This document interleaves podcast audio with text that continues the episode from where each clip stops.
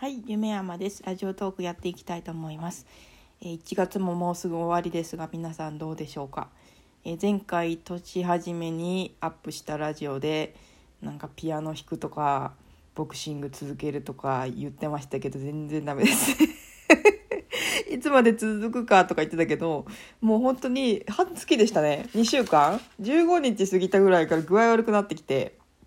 ノートの方にちょっと書いたんですけど、なんか頭痛とか、なんか吐き気とか出てくるようになっちゃって忙しすぎてもうなんか仕事も忙しいしその隙間時間に休まなきゃいけないのに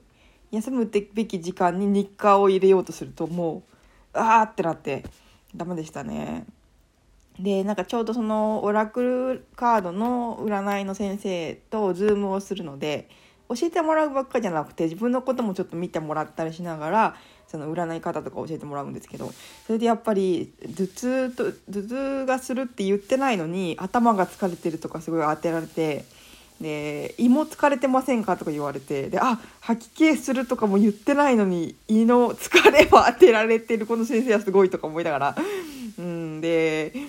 ダメでしたね。その体調崩してて。でなんかちょっとアドバイスもらったりしてなんかそのなんでしょう。この毎日これをやるとか毎週1週間でこれだけやるとか1ヶ月でこれだけやるとか思ってやるやり方自体がもう趣味じゃないというかなんかちょっとそのやり方が間違ってるなと思って特にピアノなんかボクシングとかはま趣味っていうより目標ですけどピアノとかもなんかその触りたい時触ったらいいのになんか週に3回はやろうかなとかちょっとノルマっぽくやったんでちょっと逆に全然触れなくなっててうんなんかそれも良くないなと思いながら。でちょっとやり方見直そうと思ってとりあえず体調不良の時はもう全部オフにしようと思ってであの仕事だけはやってでもうそのピアノボクシング占いのあの勉強と全部オフにして1週間経ってみたんですけどやっとなんかちょっと頭痛が和らいできた感じででだいぶ体に負担かけてたなとか思いながらわかんないんですその月の関係も新月に入ったりとかあの占い上の暦の関係でもあのちょっと変わり目の時だったみたいなのでなんかそういういろんな暦の関係で体調を崩してたのかもしれないんで日課をしたことで体調を崩したかどうかまでは分からないんですけどなんでこれから少しずつ戻していく感じにはなっていくんですけどまあちょっとやっとなんか目処がついてきたやることに漫画事務所の仕事もちょっと終わってなんか1月に向けて12月から頼まれてたんですよそのやることを。でその12月前までは頼まれると年内はお休みしておりますっていう逃げ工場でこうやってきたんですけどもうその収入の面でやっぱりイラストもやっぱり多少描いていかないと貯金ができていかないなっていうのがあってでやっぱり年明けから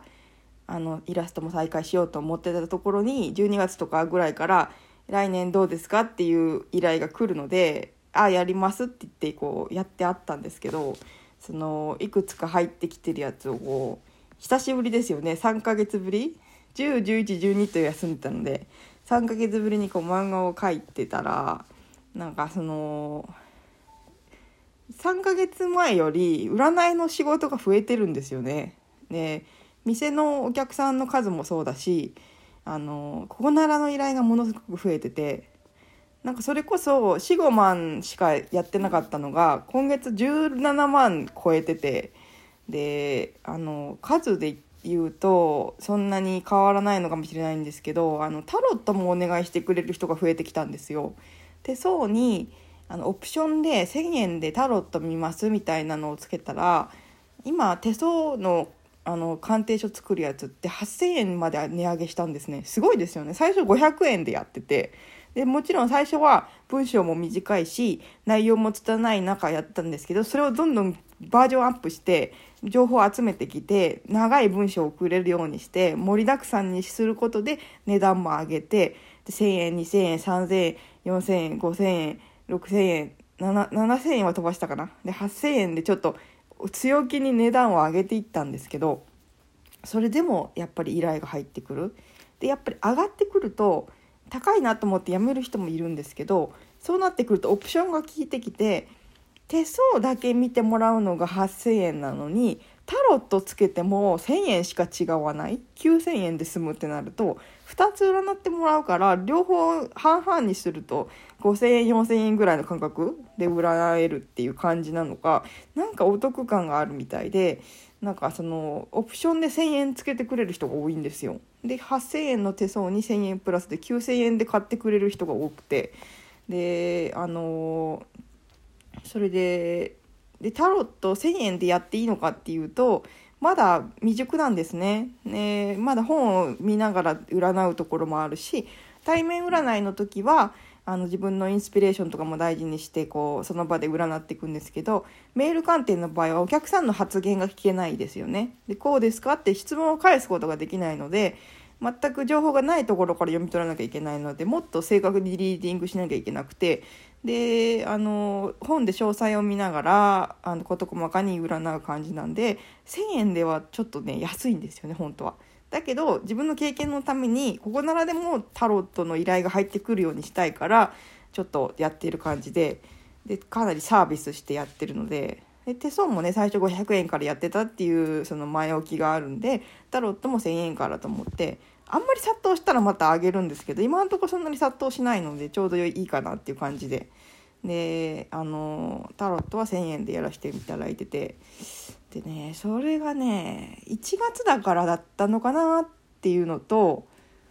2月に入ったら減るのかなっていうのがちょっとわからないのでなんかねそのスケジュール的にはこれだけここならが入ってしまうとちょっとお店週に行くのがちょっともうイラストやろうと思うと無理だなと思ってで今度月末にマネージャーさんとこう相談する機会があるんですけどその時にもう週1にさしてもらおうかなとか思いながらうん。でイラストそうするとイラストがかなり描きやすくなるのでうんなんかねお店はね週に行ってたんですけどここならが入ってしまうともうダメででもここならの方があの収入にはなるので辞めるならお店とかね減らすならお店なんですよね。